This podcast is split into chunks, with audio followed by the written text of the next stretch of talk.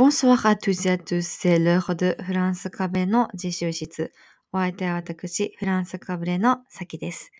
この番組では、フランス語が大好きすぎる私の毎日の勉強の様子や、日々の生活の中で思ったこと、フランス語を教える中で感じたことや発見したことなどをシェアしていく番組です。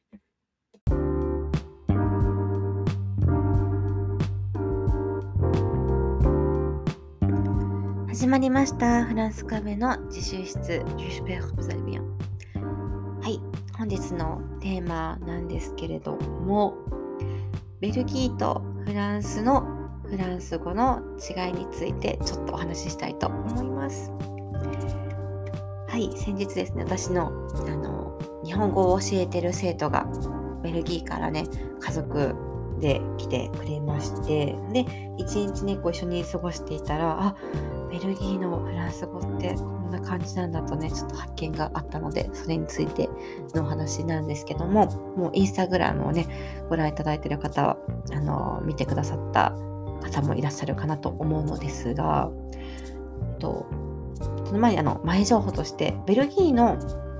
フランス語っていうのは、あの、アクセントはですね、全然なくて、めちゃめちゃ聞き取りやすいです。本当に、あの、フランス国内の北とか南とかね、だと本当にあの、ん？ってなる時もあるんですけど、ベルギーのフランス語はめちゃめちゃ綺麗です。本当に綺麗。私は、あの、そこで意思の疎通に困ったことはないんですけど、どっちかというと、あの単語のレベルがね、違って困ったことはね、ます。で、えっと、そのね、代表的なものが、まず1個、ディネ。はい、ディネって、あの、ディナー、夕飯なんですけども、フランス語だとね、普通にあの、ディネ、夕飯。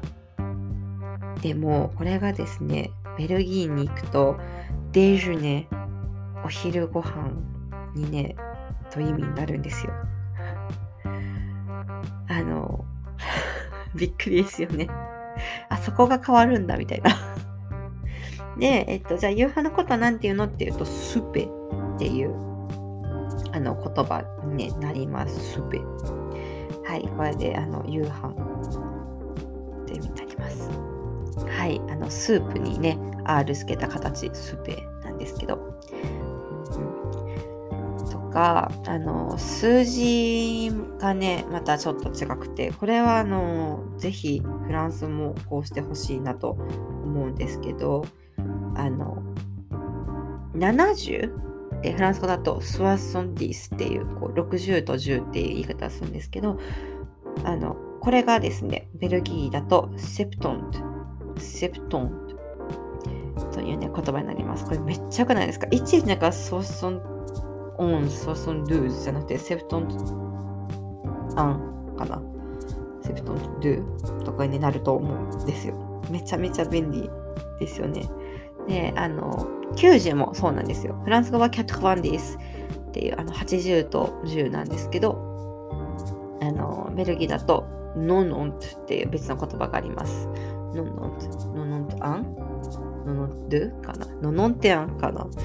ちょっとそこまで調べてなかったです。すいません。なんて言うんだろうね。ノノンテアンかなノノントアンかなっていう感じで。で、あの他にもなんかね、いろいろあるんじゃないかなと思って調べてたら、あのこれ面白いなと思ったのがあって、ブロッケブロッケって普通フランス語だったらブロックする、こう妨げるみたいな意味なんですけど、これがベルギーのフランス語だとエツディエ、勉強するって意味で使われていたりとか、あと、あの、ガゼット、あの、カタカナ発音で言うとガゼット。なんかね、ガゼットって聞くとね、日本人、私たち日本人はなんかあの、なんか、機械の、何？機械のなんかっていう感じしません？私はそんな感じがするんだけど、ガゼットって何？なんかね、本当はそういう意味じゃないのかな。なんか、こう、機械用語みたいな感じが私はするんですけど、ガガそうガゼット？ガジェットみたいな感じで、そう。でなんだけど、えっと、多分英語もね、英語から来てると思うんですけど、ガゼットってベルギーだと新聞らしいです。新聞って意味らしいです。そう、だから10分ならと一緒んですけど、そう。英語でも新聞ってガゼットって言ったりしますよね。多分。で、えっと、じゃあもう一個だけ、あのー、プセット。プセットってあのフランス語だとベビーカーなんですけど、ベルギーのフランス語だとガゼットはあのスーパーに置いてあるカート、買ったものね、載せるカート、ああいうとかの空港に、ね、置いてあるようなでっかいカート、ああいうのを指す言葉らしいです。はい。で、えっと、インスタグラムでね、私があのずっと、これ方言かなって言ってた表現があって、それが、あの、名古屋城にね、行って、で名古屋城って、名古屋城に行くまでのところに、金シャチ横丁っていうお店がバーって、こう名古屋飯食べるお店がバーって並んでる、あのー、何、通りがあるんですけど、そこに、こう、ちょっと、何だっけ、屋台がね、出てて、で、それ、お団子売ってたんですよね。で、お団子食べたいってなって、で、そこの前にこう、並んでた人たちを見て、あのー、そのママがね、えっと、イルフンラフィールって言ったんですよ。で、このエルフォンラフィルのって言い回しを聞いたことがなくて、で、フランス語だったら、その列並んでるっていう時には、イルフォンラクって言うんですよ。フェハラクって言うんですけど、フェハラフィルって言い回し聞いたことがなくて、でもフィルってその確かに列って意味がね、あるんですよ。なので、なんかこう別にすごい違和感があったりとかこう何それ聞いたことない言い回しっていうわけじゃなくて意味はわかるけれどもでも普通だったらフェハラクって言うよなでもこの何このママがそういうことを選んでるのかなみたいなちょっと自信がねなかったんですけどでもやっぱりなんかこのフェアハラックだよなと思って で、えっと、ね、友達とかね、まあ、聞いたりとか、あの、わざわざね、こうベルギーの友達に聞いてくださった方とかもいて、で、そしたら結局そのフェアハラ